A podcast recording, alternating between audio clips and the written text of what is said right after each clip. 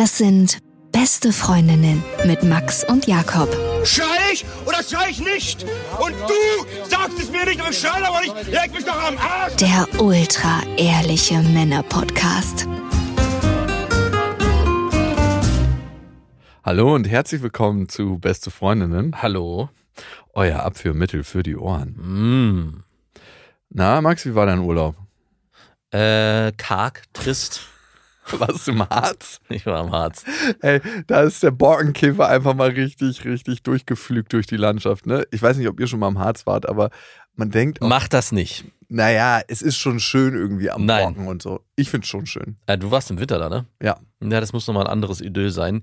Ich kam mir vor, ja, es ist auch alles so ein bisschen runtergekommen, so ein bisschen oll. Also auch die Gebäude und so, es ist alles. Hä?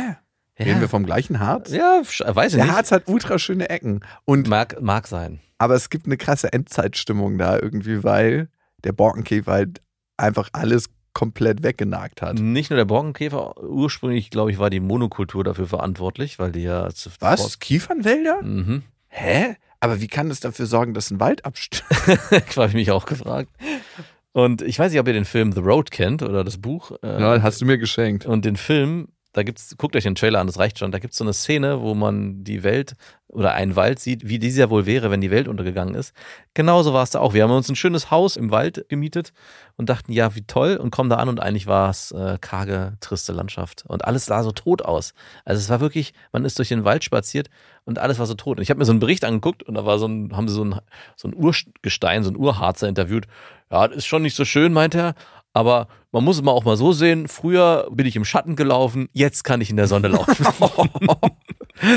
Und dass der Borkenkäfer nur so wüten kann, das liegt natürlich auch an dem Klimawandel, Ja. dass der Baum auch nicht mehr so viel Wasser aufnehmen kann und dadurch angreifbarer ist. Mhm. Und das muss man auch sagen, Borkenkäfer kann nur wüten, wenn Bäume nicht 100% gesund sind.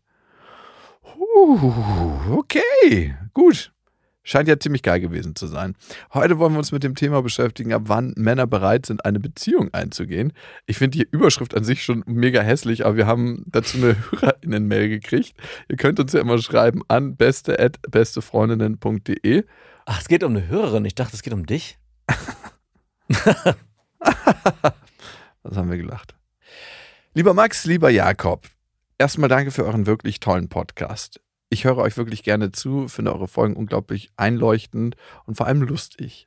Ich wurde schon öfter schief angeblickt, weil ich beim Spazierengehen einfach laut loslachen musste.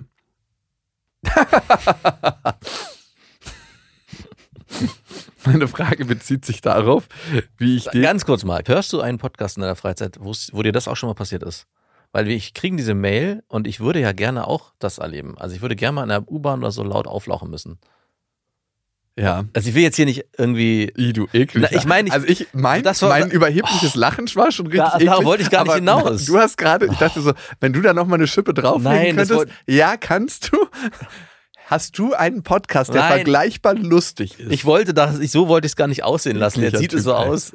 Widerlich, merk's gerade selber. Aber trotzdem würde ich diese, ich würde gerne diese Erfahrung auch einmal erleben. Und ich habe jetzt schon echt viele Sachen gehört. Und selbst, ja, vielleicht ist mein Humor aber auch einfach zu derb geworden. Das hatten wir ja letztes Mal schon mal besprochen, dass ich das ist so, wie wenn du mit so ganz seichten Pornos anfängst, an dieser Stelle, harter Vergleich. und irgendwann so in deinem Internetverlauf nachguckst und denkst so, wow, das gucke ich mir jetzt an. Wo bin ich gelandet, dass dein Gehirn immer krassere Reize braucht, um überhaupt lachen zu können? Das heißt, wir machen eigentlich Softpornos mit beste Freundinnen. Ich weiß nicht, ich finde auf jeden Fall nicht, dass wir ein Hardcore-Porno machen. Nee. Und äh, an dieser Stelle nochmal angemerkt, ich gucke keine Pornos. Guckst du immer noch Pornos? Weniger. Wie viel so? Ich gucke gar keine Pornos. Wer guckt Pornos? Ich masturbiere Naja. zu Pornos. Ja, du Okay. skippst zu den besten Stellen. Wie viele Tabs hast du da auf, so wenn du Pornos guckst? Ein? Ein. Wie viele Tabs hat man denn da auf? Es gibt so Leute, die bereiten sich wirklich so, ein, so eine Art Galerie vor, dass sie so ganz viele Tabs bis zu Achso, den die haben dann so mehrere Fenster, wo mehrere Sachen und parallel dann, laufen. Genau, dann, genau, dann skippen die immer dahin, okay, hier geht's jetzt weiter, hier ist das. Ah. Und dann skippen die zum nächsten Fenster. Da bist du einfach Ja, schon. auf die Idee bin ich noch gar nicht gekommen, muss ich ehrlich zugeben. da bist du auch schon auf der Suchtstufe 120, ne? Ja. Da kriegt dein Gehirn ja so viele Reize, das ist maximal ungesund. Aber jetzt nochmal zu dir, wie oft masturbierst du zu Pornos? Also man müsste ja eigentlich die Frage voranstellen, wie oft masturbiere ich? Mhm. Seltener, ne? Ja.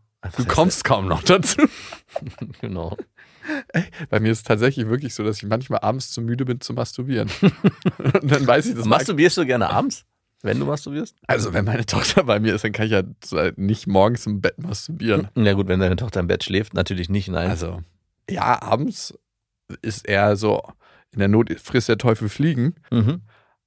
Also gerne Du masturbieren. stehst ja auch um 5 Uhr auf, oder? Ja, was meinst du, wenn da wirklich der Lachs auch mit aufstehen muss? Der ist noch im Tiefschlaf. Ja. So, jetzt wird ich erstmal masturbiert und ich habe ja meine Morgenroutine. Ja, ich dachte, die das gehört dazu. Steht auch auf meinem Zettel als Punkt zum Abarbeiten. Hast du das auch in deinem Terminkalender, den alle deine Mitarbeiterinnen einsehen können, eingetragen? Stell dir vor, 5.50 Uhr bis 5.55 Uhr Morgenmasturbation. Ze- Oder nur Zeit für mich in Handgymnastik Anführungszeichen. mit unserem Lachs. Zeit für mich.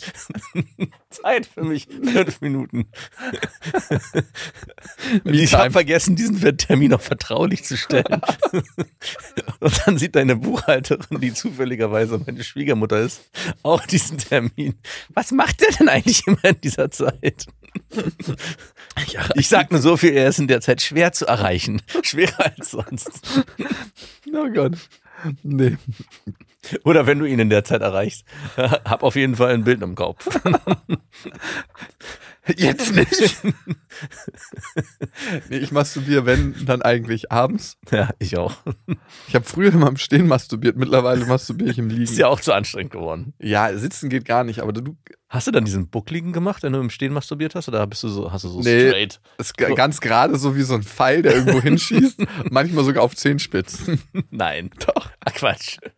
Ja, ich, also es fällt mir manchmal schwer zu kommen, wenn ich nicht einen angespannten Körper habe.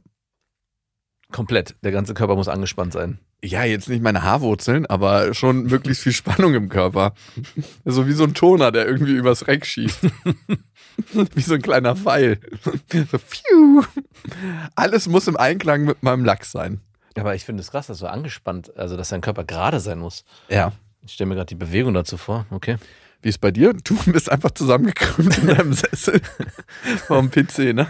Äh, so oder im Bett? Aber im Bett, da ist da auch nie Ruhe.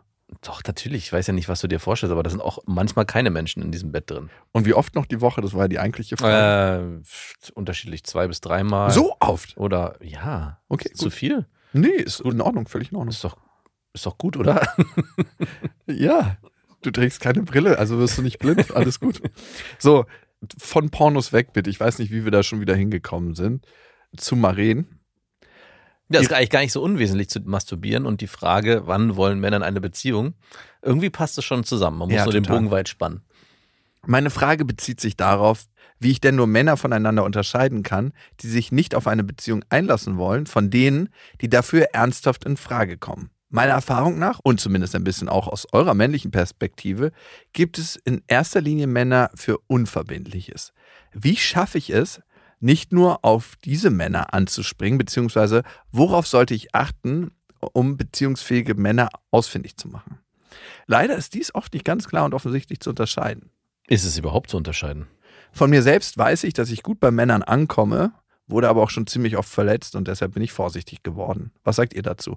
Oh, Maren, da sind jetzt ziemlich viele verschiedene Sachen drin, ne? Also erstmal der Unterschied, wie unterscheide ich einen Mann, der eine Beziehung will, von einem Mann, der eigentlich nur bimsen will?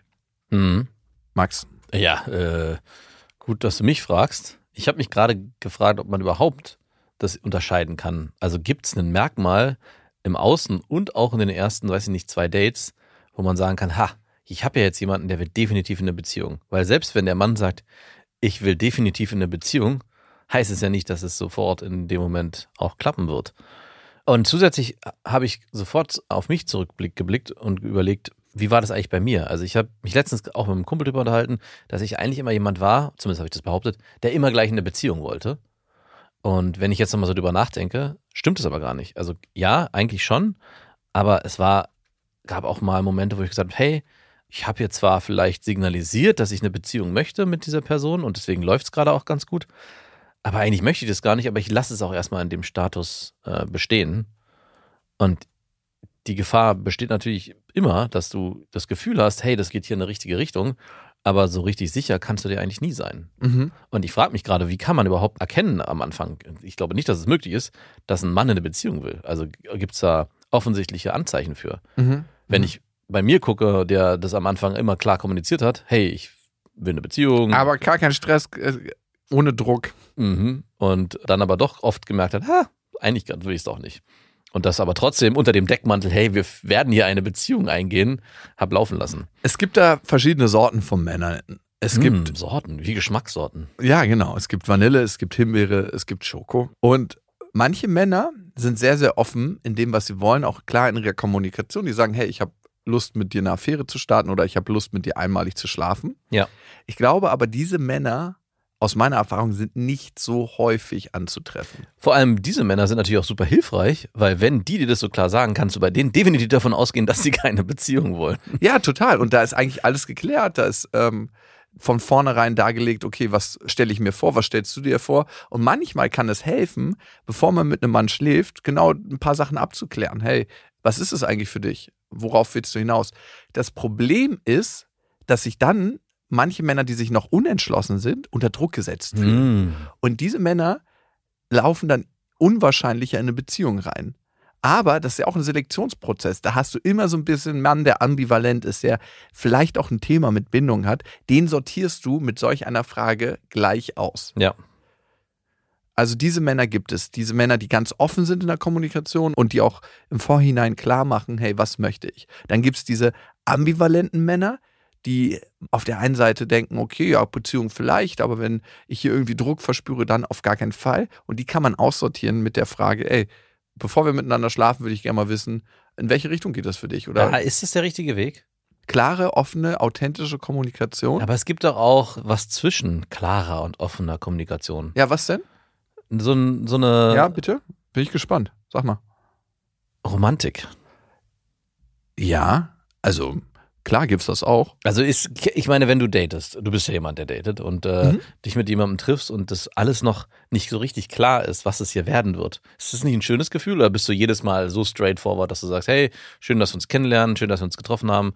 Ich würde dir gerne kurz mitteilen, was ich für uns geplant habe in den nächsten zwei, drei Wochen. Hier ist meine Agenda, nur dass du Bescheid weißt. Sondern eigentlich ist es doch auch ganz schön, nicht zu wissen, was kommen wird, sondern Total. Sich, sich darauf vielleicht auch einzulassen und zu hoffen. Ja, hoffen ist das falsche Wort. Aber erst Den Gefühl, Raum. den Raum zu öffnen und ein Gefühl zu entwickeln für die andere Person. Total, ich gebe dir 100% recht, aber wenn Maren eine Person ist, die immer wieder verletzt wird, immer wieder in die gleiche Schiene reinfährt, dann müssen wir die Strategie für sie verändern. Also klar ist der Raum schön, in dem so alles möglich ist und am Ende doch der Typ nur eine Freundschaft plus möchte. Diese zweieinhalb, drei Monate, wo man sich dann verliebt, sind wahnsinnig schön. Der Weg danach ist die Hölle. Und jetzt ist die Frage, wie kann sie besser zu dem Punkt kommen, nicht mehr durch die Hölle gehen zu müssen? Und ich wollte einfach mal die verschiedenen Männertypen aufschließen. Und manche Männer, wenn du sagst, oh, du lässt es so offen wabern und so, die spielen genau damit, mit diesem Gefühl. Ja, klar, die Gefahr besteht natürlich. Also mit diesem Gefühl, hey, ich mache erstmal, dass die Frau sich ein bisschen verliebt, verguckt. Dann ist es nämlich so, dass der Sex viel schöner ist mit ihr, dass das Commitment der Frau viel schöner ist, dass sie viel involvierter ist und das alles wird viel geiler. es gibt aber auch Männer, die damit nicht spielen, sondern die mit Sicherheit auch genauso unsicher sind und in so einem Zwischenstadium sich ganz lange bewegen und es auch schön finden, dieses Zwischenstadium mit der Person erstmal zu erleben und zu gucken, wo Wick entwickelt sich hin. Und dann natürlich kann dieser klare Satz, hey, was ist es eigentlich für dich hier? Ich möchte Nee, genau das nicht. Das meine ich nämlich nicht. Dieser klare Satz, den braucht es erstmal nicht. Was ist das hier für dich? Nagelt unglaublich fest. Und wir unterscheiden immer zwischen Kontrolle, ich möchte die Situation kontrollieren, und aber auch Leidenschaft und Freiheit. Und in dem Moment, wo ich kontrollieren will, kill ich die Freiheit und die Leidenschaft. Und die willst du ja in den ersten Monaten oder vielleicht auch ein ganzes Leben. Und darum stellst du eben nicht die Frage gleich am Anfang, ey, was ist das hier für dich? Sondern allgemein, was ist deine Zielsetzung oder wonach bist du gerade auf der Suche? Und manche Leute sind dann ganz klar und sagen, du, ich komme gerade aus einer Beziehung, ich bin emotional noch so behaftet, dass ich gerade gar keinen Bock habe auf eine neue Beziehung. Aber du hast vorhin gesagt, du würdest es, bevor du mit der Person schläfst. Also was bedeutet das für dich, wenn du sagst, bevor du mit der Person schläfst? Also erstmal, also glaub- was ist der Zeitraum? genau, erstmal glaube ich, ist ein wenn man wirklich auf der Suche nach einer Beziehung ist, und da werden viele, viele widersprechen, aber ich kenne es von vielen Männern und auch von vielen Frauen, ich glaube, manchmal schlafen wir zu schnell in der Tendenz miteinander, wenn wir eine Beziehung wollen. Mhm. Weil wir uns so ein bisschen den Reiz des Kennenlernens dadurch auch nehmen. Wir lernen uns auf einer körperlichen Ebene zu schnell kennen, bevor es irgendwie eine geistige und eine emotionale Verbindung gibt. Ja. Und der Sex kann viel, viel geiler und viel, viel schöner sein, wenn wir uns auf der emotionalen und auf der geistigen Ebene zuerst viel, viel tiefer kennenlernen, um dann mit der Person ganzheitlich zu schlafen und nicht nur zwei Körper, die sich aneinander reiben. Und er kann ganz viel wegnehmen. Der Sex kann auch ganz, ganz viel wegnehmen. Das stimmt, 100 Prozent. Und das kenne ich von mir als Mann, als Individuum. Und da gibt es gar keine pauschalen Sachen, die man ausstellen kann. Nein, dass manchmal der Reiz weg ist, wenn man miteinander geschlafen hat. Mhm. Aber Oder beziehungsweise man auch gar nichts mehr entdecken möchte, weil man eigentlich schon alles glaubt, gesehen zu haben. Genau. Und manchmal ist es so, dass ich dem Entdecken hinterher mehr Chancen, mehr Zeit gebe, wenn ich die Person vorher schon kennengelernt habe. Und das ist so eine ganz einfache psychologische Regel. Je mehr Zeit wir in etwas investieren, je mehr Energie in etwas reinfließt von uns, Mhm. desto mehr sind wir bereit daran festzuhalten. Wenn überhaupt gar keine Energie da reingeflossen ist, dann halten wir meistens auch nicht so an dieser Sache fest. Ich möchte es nicht mit irgendwie Fertigkuchen vergleichen oder einem Regal von einem blau-gelben Möbelhersteller. Aber der Energiefluss, wenn wir es nur auf der Energieebene betrachten, kann uns Aufschluss darüber geben, wie Menschen psychologisch ticken. Wir lieben diese Möbel so sehr oder viele Menschen lieben die so sehr, weil Energie reingeflossen ist und weil wir das Gefühl haben, wir haben es selber kreiert. Und dementsprechend mögen wir die Möbel. Wenn überhaupt gar keine Energie reingeflossen ist, dann ist so, okay, ich habe hier gar nicht so viel von mir investiert und ich möchte auch gar nicht so dran festhalten. Oder die Wahrscheinlichkeit dran festzuhalten ist nicht so hoch. Mhm. Und, und ich glaube, was bei anderen Männern auch mitschwingen kann, ich würde nicht sagen, dass es was bei mir ist, aber ich habe es schon ein, zwei Mal gehört. Ich finde es krass irgendwie, aber ich formuliere es einfach mal aus. Bei manchen Männern ist es so, dass sie sagen, hey, wenn das bei mir so easy peasy ging, wie sicher ist mir die Frau eigentlich? Ne? Mhm, Also manche haben da ein Thema mit Eifersucht, manche haben ein Thema mit ihrem Selbstwert und da ist es so, wenn die sagen, okay, die Frau ist nicht so vielleicht 100% committed, da schließen die falsche Schlüsse Ja. und sagen, okay, nee, dann ist es auch keine Frau für mich. Ja, sollte man sich auf so eine Männer überhaupt. Genau. Mhm. Wahrscheinlich sollte man sich auf so eine Männer überhaupt nicht rein. Oder beziehungsweise selbst wenn man sich auf diese Männer einlässt und das dann herauskommt, dass man, sollte man sehr schnell sagen, okay, ja gut, äh, ich merke gerade, wir werden auf jeden Fall nicht auf einer Wellenlänge uns, uns bewegen, weil am Ende möchte ich entscheiden, wie ich damit umgehe. Und nur weil du denkst, dass ich schnell mit dir geschlafen habe, heißt es jetzt, dass ich mich nicht committe, heißt es, ähm, da, über dieses Thema möchte ich gar nicht erst anfangen, mit dir zu diskutieren. Lass uns das hier gleich beenden. Ja, total. Abkarten. Oh, sie wird auf einmal wieder interessant. Oh, ich mag dich. Du hast deine Werte. Und da sind wir bei einer ganz, ganz wichtigen Sache. Wir sind oft so mit unseren Antennen nach außen und gucken, oh, wie können wir uns denn verändern, dass irgendwie wir jemanden finden, der mit uns bleiben möchte und so. Wenn das so innerlich, also als Energie mitschwingt, Ja. ist es so die fatalste Energie, um jemanden wirklich zu finden. Wir waren gerade bei einem paar unterschiedlichen Männertypen und wie man das auselektieren kann. Der beste Weg, wirklich einen richtig guten Selektionsprozess zu haben, ist seine Standards, Werte zu kennen und zu wissen, was man will. Es gibt nichts, was eine Frau attraktiver macht. Und damit gehen wir vom Außen ins Innere. Erstmal für sich herauszufinden, was will ich und auch sich über Werte mit Männern zu unterhalten und zu gucken, was sind denn die Werte? Und wenn jemand sagt, Freiheit ist mein größter Wert, mein anderer größter Wert ist, mich auszuleben, und man das in Gesprächen abgleicht, dann weiß ich schon mal, ey, der Typ kommt ziemlich sicher nicht in Frage für eine Beziehung für mich. Und es gibt Grenzen, die man für sich ziehen und haben muss, wo man super strikt ist. Wenn man zum Beispiel einen Typen hat, der zwei, drei Dates hintereinander absagt und das vierte dann macht und sagt, ja, okay, wir können uns dann und dann treffen und die Frau nimmt das an, weißt du schon mal mit einer ziemlich großen Sicherheit, dass dieser Typ nicht committed in einer Beziehung sein wird. Mhm. Und es gibt einfach Werte und Grenzen, die man für sich haben muss und die man für sich ziehen muss.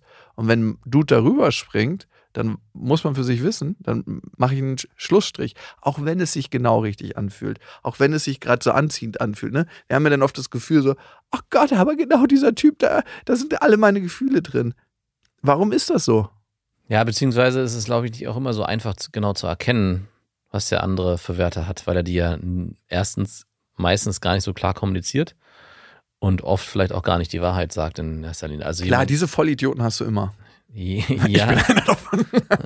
Also ich glaube, die sind sich oft auch selber gar nicht darüber bewusst, genau was sie für Werte haben. Also klar, wenn einer sagt, hey, ich reise gerne und ich mache selbst mein eigenes Ding, klar wird er wahrscheinlich eher Tendenzen dazu haben, freiheitsstrebend zu sein. Aber vielleicht ist er doch irgendwo jemand, der sich setteln möchte Genau. und ist sich dessen noch gar nicht so richtig bewusst. Aber wenn jemand zum Beispiel mit 30 noch nie eine richtige Beziehung hatte, dann kannst du davon ausgehen, dass du nicht der Erste bist, der mit dem eine Beziehung führen wird. Genau. Also sowas kann man auch abfragen, so Parameter. Hey, was war denn deine längste Beziehung? Eigentlich bräuchte ich so einen ersten Date-Guide Aha. mit Okay, Fragen. was, was würdest du da reinschreiben? Also das mit den Werten fand ich gerade schon sehr spannend. Was sind deine Werte? Genau, die vielleicht ein bisschen eleganter formuliert, dass es nicht so in, also man muss ja in einem Gespräch schon versuchen, eher das, man kann natürlich direkt fragen, klar. Also ich finde, ich habe deine letztens- Werte? Ich habe mir letztens mit einer Freundin zusammengesessen. Wolltest du mit der schlafen? Nee, ich wollte dir eine Geschichte erzählen, wie man es beim Date machen könnte. Mhm. Genau so. So kann man die Typen ansprechen. Du, ich habe letztens mit einer Freundin zusammengesessen und weißt du, was ich noch nie vorher gemacht hatte? So meine Werte aufgeschrieben, was mir so richtig wichtig ist und was so eine Priorität bei mir im Leben hat. Ja. Hast du mal deine Werte aufgeschrieben, beziehungsweise weißt du, nach welchen Werten du handelst? Genau, und jetzt gehen wir mal davon aus, dass derjenige vielleicht damit sich konfrontiert fühlt. Kann natürlich sein, dann muss man es beenden, aber eleganter wäre ja irgendwie schon zu versuchen, aus dem allgemeinen Gespräch herauszufinden, was seine Werte sind. Und das kann man ja auch über, weiß nicht, Hobbys oder ehemalige Beziehungen, wie hast du die geführt? Beziehung zu Familie, Ja, Beziehung genau. zu Freunden, Beziehung zu Ex-Freundinnen, wie lang waren die Beziehungen und sowas. Kann Und man da kann dann irgendwann auch eine Wichtigkeit reingebracht werden. Hey, Hey, Beziehung scheint für dich ein großer Wert zu sein, oder? jetzt wo du mich so fragst, eigentlich überhaupt nicht. Aber ich würde gerne mit dir schlafen, darum tue ich so als ob. Verdammt, sie hat mich erwischt. Fucking. Die manipulieren dann gleich ihr Wertetagebuch. Ja.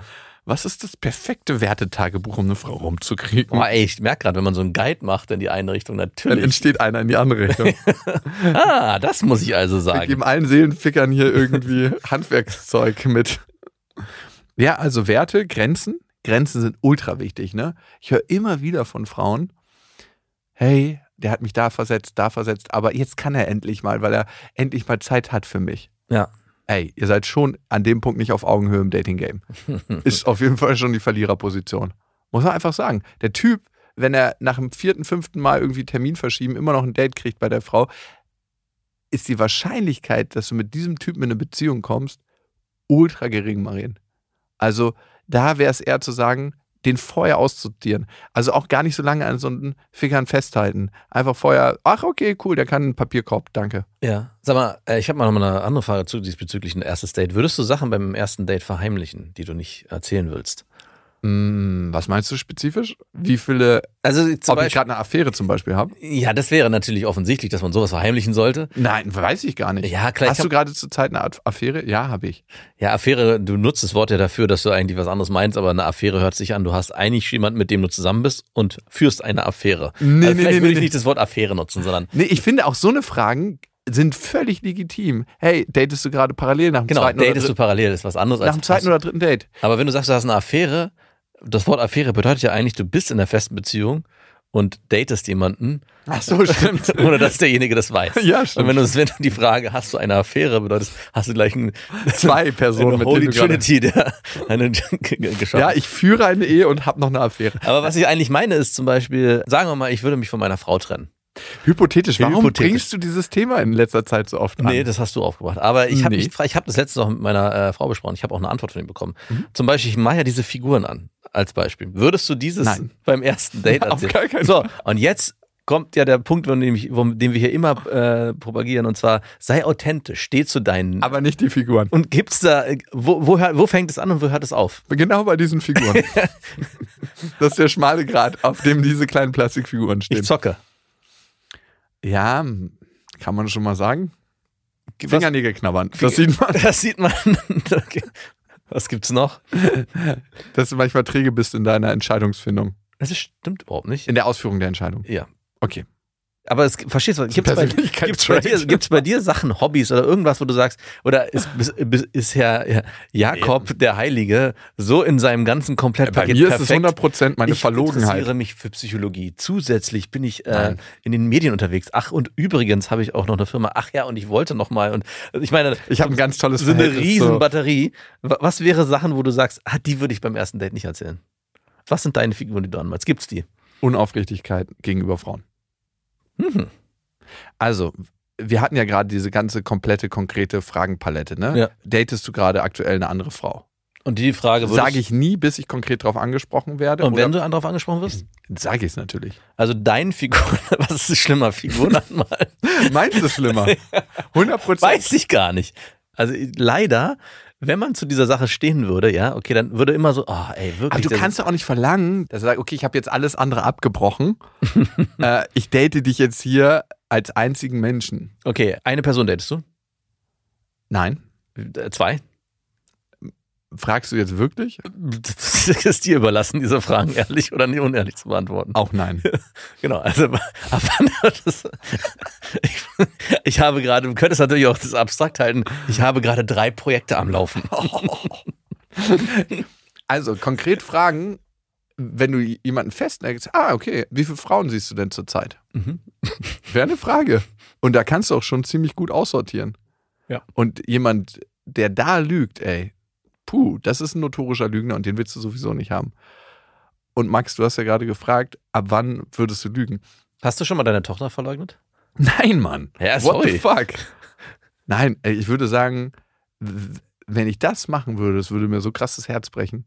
Und wenn eine Frau damit auch nicht cool ist oder so, ist mir die Frau auch kackegal. Also es gibt nichts, was die Frau dann tun könnte. Sobald ich auch merke, dass eine Frau überhaupt nicht kinderlieb ist, das ist so, als ob man einen Hund hat und die Frau sagt, oh, ich hasse Hunde. Also Frauen werden mir direkt unsympathisch, die Kinder hassen. Also wenn eine Frau sagt, oh, ich hasse Kinder, denke ich immer schon so, oh, ey, mir schmiert direkt die äh, mir Challenge accepted. Schmiert, mir schmiert direkt der Lachs ab. Let's try. Du wirst dein eigenes vielleicht nicht hassen. Nein. Kennst du das nicht? Aber wie kannst du deine Kinder verleugnen? Nee, ja, verleugnen war jetzt hart habe von auch es nicht so nötig. Also du wirst es ja nicht auf den Tisch bringen gleich am Anfang. Doch, klar. Also gleich als erstes auch übrigens. Naja, nee, aber hey, zum Beispiel, wenn ich eine Frau sehe, ne? Ja. Und äh, ich habe gestern Abend noch meine Tochter ins Bett gebracht und da haben wir die und Kommt gleich so ein, so ein Zucken. Verdammt. nee, ich erzähle das einfach ganz natürlich. Lässt du da auch so einen kurzen Moment Ruhe, so Pause? ja, ich erzähle so. Kunstpause. Ähm, ich habe gestern noch meine Tochter ins Bett gebracht Und dann so ein eindringlicher Blick. und was sie da zu mir meinte war, und dann mache ich ihre Stimme, Ich würde gern wieder eine Mama haben. wann kriege ich eigentlich ein Geschwisterchen? und dann habe ich gesagt, dass ich dich heute sehe und ich wollte dich eigentlich ganz konkret fragen, weil mir ist immer wichtig, dass man die Werte gleich am Anfang abklärt. Wie hoch ist dein Wert Familie? Ja, konkret Sachen fragen und nicht so das alles im Raum lassen. Also mir ist das ganz sympathisch, wenn eine Frau weiß, was sie möchte und wenn sie ihre Standards kennt und die muss man natürlich vorher für sich mal aufstellen. Gibt's Dinge bei der Frau, wo du sagen würdest, oh, die hätte sie lieber verheimlichen sollen? Also genau, wenn wir dieses Figuren anmalen, umdrehen und sagen, es gibt eine, eine Frau sitzt dort und erzählt dir, hey, was, was machst du eigentlich in deiner Freizeit? Gibt es da so, so richtig Ja. plakative Sachen, wo du sagst, oh, ey, nee, gar keinen Bock. Mm, Es gibt ein paar Sachen, die mich abschrecken würden. Ja. Aber das, was mich am aller, allermeisten abschreckt, ist eine ganz bestimmte Form von Oversharing beim ersten oder zweiten Date. Man kann sehr intensive Gespräche haben, aber wenn jemand die ganze Batterie an Familienproblemen rauslässt, Mhm. merke ich für mich persönlich, dass die Frau anscheinend einen recht heftigen Problemfokus hat. Hast du vorher angedeutet, dass du Psychologe bist? Nein. Außerdem, ich bin ja auch nicht als Psychologe bei einem Date, sondern ich bin privat da. Ja, aber es könnte ja sein, dass, da, Ja, dass das aus dem gut. Kontext gerissen wird. Was ist das bitte für ein Ach, wenn ich die schon mal da habe. Ja gut, was lässt das äh, für einen Zukunftsblick auf die Beziehung zu? Ja. Also das ist ja eigentlich traurig. Da bist du dann immer der, ah, schön, dass du da bist. Jetzt kann ich dir endlich meine ganze Scheiße erzählen. hm, na, nein, eigentlich nicht. Äh, Psst, jetzt rede ich. Ja, also wenn die Frau zu, zu krass in ihren ganzen Schmerzweg aus den letzten 26 Jahren geht. Mhm. Da denke ich mir so, gehört es in ein erstes Date, gehört es in ein zweites Date? Es gehört irgendwann definitiv in die Beziehung, aber nicht in die anfängliche Leichtigkeit. die es haben sollte aus meiner Perspektive. Na klar, man kann auch mal in schwere Themen reingehen und man kann auch super ernst reden. Aber ich finde es ein Kennenlernen, wo man irgendwie sich die Bälle hin und her spielt und nicht sagt so, ah gut, ja, dass du da bist, ich bin übrigens traumatisiert. Okay, also setz dich mal hin, ich muss dir das jetzt mal erzählen. Ist nicht so meins. Nee, Wie ist bei dir? Nee, ja, nee. Obwohl Weiß du immer mit der Mechanik gearbeitet hast. Mit der Mechanik gearbeitet hast. Naja, klar. Ja, ja, klar. Ich, Also äh, wenn du einer Frau das Gefühl gibst, tief, tief gesehen zu werden, in dem, was sie wirklich ist, als Mensch, als Wesen. Ich nenne dir ein Beispiel. Ein guter Kumpel von mir, ja, wie soll ich sagen? Also, ich würde schon sagen, dass er Mechaniken anwendet, die ganz schön fies sind im Dating-Game. Mhm. Er gibt Frauen das Gefühl, ganz tief als das, was sie sind, gesehen zu werden. Und vielleicht macht er das auch für den Moment, aber er macht es auch und vor allem, um mit einer Frau ins Bett zu kommen. Ähm, ich glaube noch nicht mal, dass es ihm so bewusst ist. Wir hatten darüber schon Gespräche. Aber er setzt das ein. Ne? Und da muss man sagen, alle Menschen sind manipulativ, Frauen wie Männer. Und vor allem im Dating-Game. Das ist evolutionär so angelegt. Und alles, was wir wissen und wo wir merken, das funktioniert, wenden wir an. Mhm. Manches bewusst, manches unbewusst. Und wenn jemand sagt, nee, ich mache das überhaupt nicht, ist das eine Lüge. Das kann auch eine Form der Manipulation sein. Wenn man sagt, ich manipuliere nicht, ist das wiederum auch eine Form der Manipulation. Mhm. Vielleicht schönere und vielleicht hilfreichere und vielleicht wertschätzendere Form. Was er macht, ist, er gibt den Frauen ein ganz tiefes Gefühl von gesehen werden. Er guckt ihnen sehr lang und tief in die Augen. Mhm. Schön. Und das macht einen Unterschied, wenn du einer Frau, wenn du einem Mann richtig tief in die Augen guckst. Ja. Guck mal in deinem Alltag jemandem wirklich in die Augen. Nee. Ich hatte ja so eine Spiri-Reise. Was? Wo? Auf Grönland war ich. Ach so, ja. Und der Inuit, der mit uns die Führung gemacht hat durch die Gletschermeere, mit dem wir kampiert haben, auf diesem Land, wo seine Vorfahren schon über Jahrhunderte gelebt haben, der hat am Morgen sich eine Minute Zeit genommen für jeden und einfach dem in die Augen geguckt. Mhm. Und du kannst dir nicht vorstellen, wie diese Menschen aufgeblüht sind. Mhm. Also es waren halt so viele Muddis und Pubis ab 50 dabei. Ich war so der Jüngste. Ja. Aber diese Menschen wurden über Jahre ganz, ganz oft nicht gesehen. Und so geht es uns allen. Wir fühlen in so vielen Punkten nicht gesehen. Die meisten Streits in Beziehungen entstehen eigentlich nur dadurch, dass sich Menschen nicht gesehen fühlen. Mhm.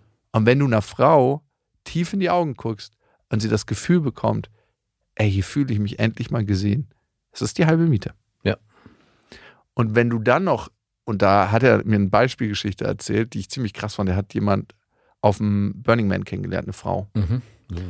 Und sie sah ultra, ultra hübsch aus. Die war eine Tänzerin und äh, hatte ein Instagram-Profil, wo du dachtest, Alter, crazy sieht die aus. Wirklich, ich habe die gesehen, ne? Mhm. Und der ist schon gut aussehender Typ, aber ich würde nicht sagen A-Liga.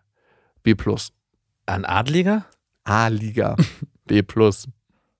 Was ist ein A-Liga? Naja, wenn jemand, wenn du einfach weißt, wenn ein Typ reinkommt, Ach, A-Liga. Sorry, das war so. ja, Bundesliga des Datings. Ich habe A-Liga. Also- und der ist so zweite Bundesliga, aber spielt ziemlich gut darin. Mhm. Und das war eine Frau, die war auf jeden Fall erste Bundesliga. Mhm.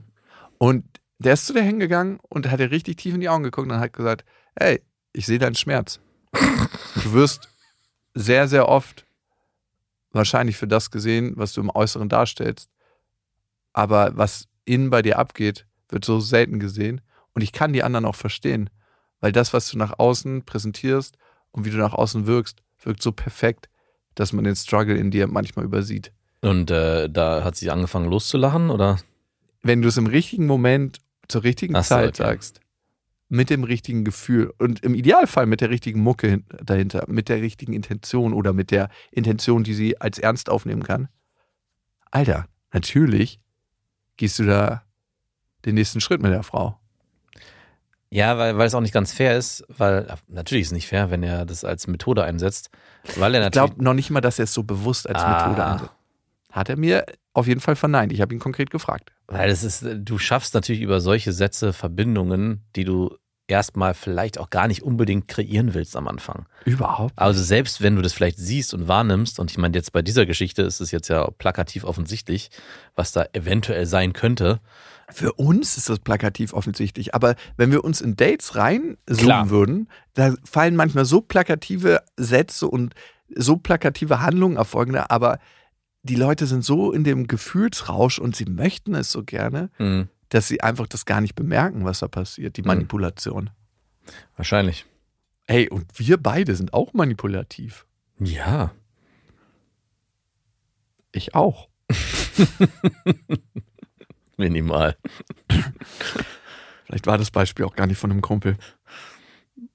Nein, war es Kumpel, wäre richtig dreckig. Zum Glück war es nicht ich.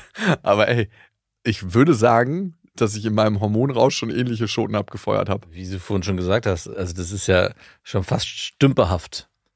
Ja, man muss es eigentlich geschickter machen. Ja, man muss es, also nein, es ist genau, also du hast es gerade, ich- es wirkte gerade so wie, das war das Erste, was er gesagt hat. Nein, Sie tanzte da und sag mal, ich habe das Gefühl, ja, und I see your pain. I see your pain. Und aber das genau eingestreut in einem Gespräch, wo es wirklich dann irgendwann ans Eingemachte geht, klar, kann das einen ganz anderen Effekt haben. Und nicht nur bei demjenigen, wenn du selber sowas hörst, geht's ja genauso. Also wenn dich jemand genau da trifft, bei dem Thema, was du eigentlich hast, und offensichtlich dich gar nicht kennt und trotzdem genau ins Schwarze trifft, dann fühlt sich das für den Moment sehr authentisch und echt an. Ja, Und das Schlimme ist, es, Es kann ist- ja auch so sein. es ist, es wird sie nicht ansprechen, wenn es nicht einen Teil in ihr Genau. gäbe, der sagt, das ist meine Wahrheit. Ja. Und du kannst davon ausgehen, dass viele attraktive Frauen in sich einen Schmerz tragen, der nie gesehen wird, weil sie so eine attraktive, perfekte Hülle um sich rum gebaut haben. ja, die tun mir wirklich leid. Ja, aber wie ist es, wenn du als Mensch nie für das gesehen wirst, was du auch bist? Weil das ist ja die größte Sehnsucht von uns allen, für das gesehen und erkannt zu werden, was wir wirklich sind. Mhm. Und wie ist es, wenn jemand immer nur Bock hat, mit dir Sex zu haben, weil du ein attraktives Accessoire von ihm bist? Klar, easy peasy vielleicht das Leben, vielleicht übernachtest du in geilen Hotels. Ey, ich habe gerade erst mit einer Freundin ganz lange drüber gesprochen. Die hat mir offenbart, und ich wusste das gar nicht, als einzigen in ihrem Freundeskreis, Das hat sie dir so gesagt. Du bist der Einzige, das dem ich das erzähle. ich habe sie danach gefragt, wie viele Leuten hast du schon erzählt in deinem Freundeskreis? Und sie meint noch keinem einzigen. Mhm. Und dann habe ich sie gefragt, warum erzählst du mir das? Und sie meint, weil du es verstehen kannst. Mhm. Die sieht granatenmäßig aus. Und die hat mir gesagt, sie macht seit sechs Jahren Escort. Ah, Und wow. ja, Das, okay, das glaube ich ihr, dass sie, wenn sie das nur dir erzählt hat mit dieser Nebeninfo, dass es eine Info ist, die sie und wahrscheinlich. ich habe gesagt, du, ich kann es auch nicht tragen und vor allem nicht für mich behalten, wie du jetzt gerade merkst. Ach, scheiße. Aber war das eine Nebeninfo, die noch kam? Bitte behalte es für dich. Naja, sie ist nicht zurückzuverfolgen. Deswegen ist es so, als ob ich das über niemanden erzähle. Mhm. Also sie ist völlig losgelöst von meinem Kreis. Ich bin völlig losgelöst von ihrem Kreis. Wir sind einfach kleine Partikel im Universum. Hattest du sie als Escort gebucht an dem Abend? Direkt mal so. Okay, und wie viel, also nur hypothetisch, also wie viel, ähm, Man hört die Geldscheine so rascheln. rascheln. gibt es da so ein Friends and Family Kontingent? Oder es war ihre Masche. Auf jeden Fall, bei der Frau sieht wirklich richtig krass gut aus. Ich würde schon sagen, 9, 10 von 10. Mhm. Also, ich glaube, die wird dir auch Immer gefallen. diese Skalen. Ekelhaft. Wirklich ekelhafte Bewertung von außen. Einfach wirklich ekelhaft. Sie hat mir dann davon erzählt, wie das so ist als Escort, dass das am Anfang noch total aufregend war. Wen trifft sie da, wo sie nicht wusste, wie sieht der aus? Und das ist erfolgreiche Geschäftsmänner, so richtig das Klischee, was man sich so vorstellt. Ja. Sie kommt ins Hotel und dann ist es so, aha, man sieht sich das erste Mal. Manchmal ist es strange, weil die Männer wirklich crazy Sachen erzählen. So von den Stieftöchtern ihrer Freundin oder ihrer Partnerin, wo du denkst, puh, ähm, du musst eigentlich in eine Behandlung. Mhm. Und manchmal wollen die Leute nur mit ihr reden und manchmal philosophieren die zusammen. Und es gibt natürlich auch ganz oft Sex oder ganz viel mündet in Sex. Der Part, wo man sagt, so, man ist aufgeregt, weil man nicht weiß, wie der andere aussieht, finde ich einfach absolut widerlich. Ja. Also ich will nicht das so oberflächlich deklarieren, aber ich möchte nicht mit einem Menschen schlafen, von dem ich mich optisch nicht angesprochen fühle. Mhm. Was, sie, wie, was hat sie dazu gesagt? Wie sie das macht? Das ist ihr nicht so krass wichtig, das kommt nicht so darauf an für sie. Ah, Ähm. Mensch muss ja einigermaßen sympathisch sein, dann geht das schon. okay. Und Eigene Werte und so. ich glaube, mit jedem Mal, wo sie mit jemandem schläft, wo sie eigentlich nicht im Inneren das Gefühl hat, hey, eigentlich möchte ich wirklich mit dem schlafen, stirbt ein Teil in dir. Mhm. Und wenn eh schon alles tot ist, dann ist der nächste auch einfacher. Genau. Und jedes Mal, wenn was gestorben in dir ist, ist es leichter, das nächste Mal nochmal zu machen. Aber du verrätst dich ja. Ja. wenn du nicht wirklich Bock drauf hast, wenn du einfach sagst, oh ja, macht mir nichts aus. Wenn du wirklich in dich reinhören würdest, entweder macht es dir wirklich nichts aus und du sagst, hey, äh, es ist einfach total schön, den Dienst, den ich an der männlichen Gesellschaft hier leisten kann. ja, gibt's auch und muss man auch, ey, Escort aus Leidenschaft gibt es, habe ich Ja. auch schon getroffen im beruflichen Das Kontext. ist ganz schön viel Escort. Ey, ich weiß auch nicht, warum- ich habe tatsächlich noch nie mit einer Escort oder mit einer Sexworkerin geschlafen. Zumindest nicht gegen Bezahlung. Kann man das so eingrenzen? Ich wüsste tatsächlich nicht, dann hat es mir irgendjemand nicht gesagt. Das ist Ninja Escort. Was ist das? Na, Die sagen dir nicht, dass sie gerade dich eskortieren. Gegen emotionale Bezahlung. Was Ich auch mich immer. hier so gesehen gefühlt. Übrigens, ich war Escort. Aber bei Puff dir habe ich emotional abkassiert. Ja, genau. Beratung gegen Escort. Der schmutzige Psychologendeal. Und es war was in ihr, wo ich wirklich ihren Schmerz gesehen habe. Aber es ist auch was bei ihr, wo ich sage, der hat nicht so wirklich Platz in meinem Leben. Also, Naja, und die Escort-Geschichte vielleicht auch. ich finde, eine Frau deshalb zu verurteilen, weil sie Escort Ach so, das geht jetzt nicht darum, dass du mit ihr zusammenkommen willst, sondern generell als Freundin. das finde ich völlig legitim, mit jemandem zu befreundet zu sein, aber auch mit jemandem zusammen zu sein. Ach, du hättest, kannst dir das vorstellen, mit ihr zusammen zu sein.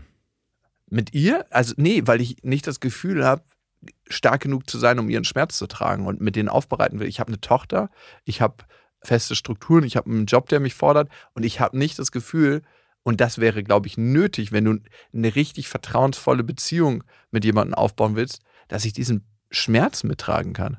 Ja. Ich hatte dich aber gefragt, ob du mit einem Escort zusammen sein kannst. Die das aktiv betreibt? Ja. Nein. ja. Die das Ich auch nicht, also. Ja, also, aber gibt viele, die da überhaupt gar kein Problem Nee, genau. haben. Aber das ist ja So-called in, individuell gesehen. Nein. Quatsch. Was hast du gesagt? So-called Zuhälter. Nein, äh, gibt einfach Männer, die haben da gar kein Thema mit. Hat auch viel mit der Prägung zu tun, ne? Also, meine Mutter war mir nie sicher. Mhm. Und deswegen ist es für mich der größte Schmerz, mit einer Frau zusammen zu sein, wo ich das Gefühl habe, die ist extrem unsicher für mich. Ja. Und trotzdem ist es eine große Sehnsucht. Und, Und- und vor allem, also das hört sich gerade so an, als suchst du sichere Frauen. Ich komme immer mehr dahin, sichere Frauen zu suchen. Hm. Also ich sortiere sehr, sehr schnell Frauen aus, die unsicher sind für mich. Also unsicher im Sinne von das, was ich erkenne an ihrem Lebenswandel. Ja. Und klar kann sich alles mit dieser einen Beziehung verändern. Aber du weißt das nicht. Und jetzt sind wir wieder bei Maren und da sind wir bei dem, was suchst du für dich aus und warum? Und das kannst du halt nur in dir und in deinem eigenen Prozess klären. Warum suchst du dir auch vielleicht immer wieder Männer, die so ultra unsicher sind?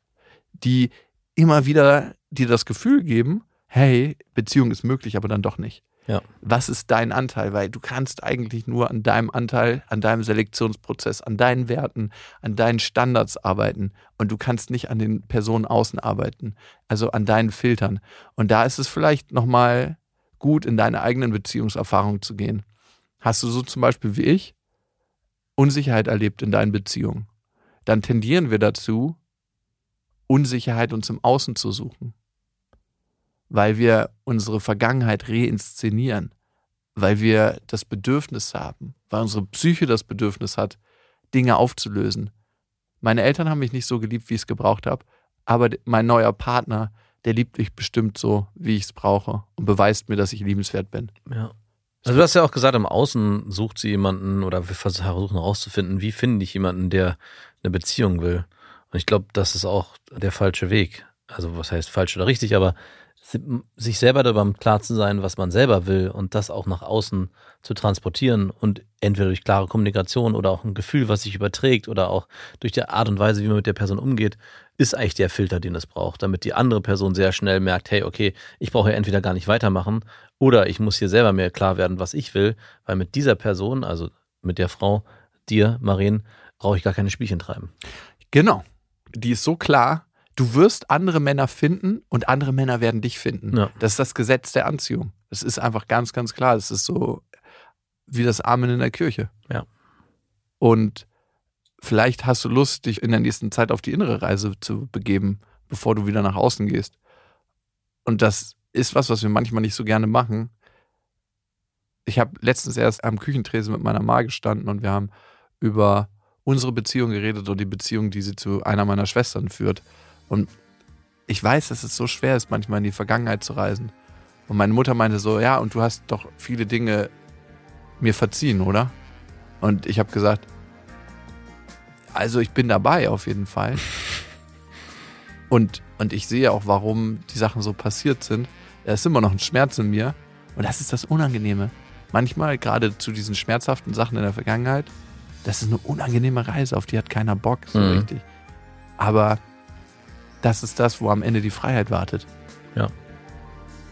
Und sie wartet nicht bei dem neuen Beziehungspartner, der dich endlich so liebt, wie du bist, sondern da hinten am Ende der Reise wartest du selber, Mhm. der dich so annimmt, so liebt und so viel Selbstmitgefühl hat mit dir, wie du es brauchst.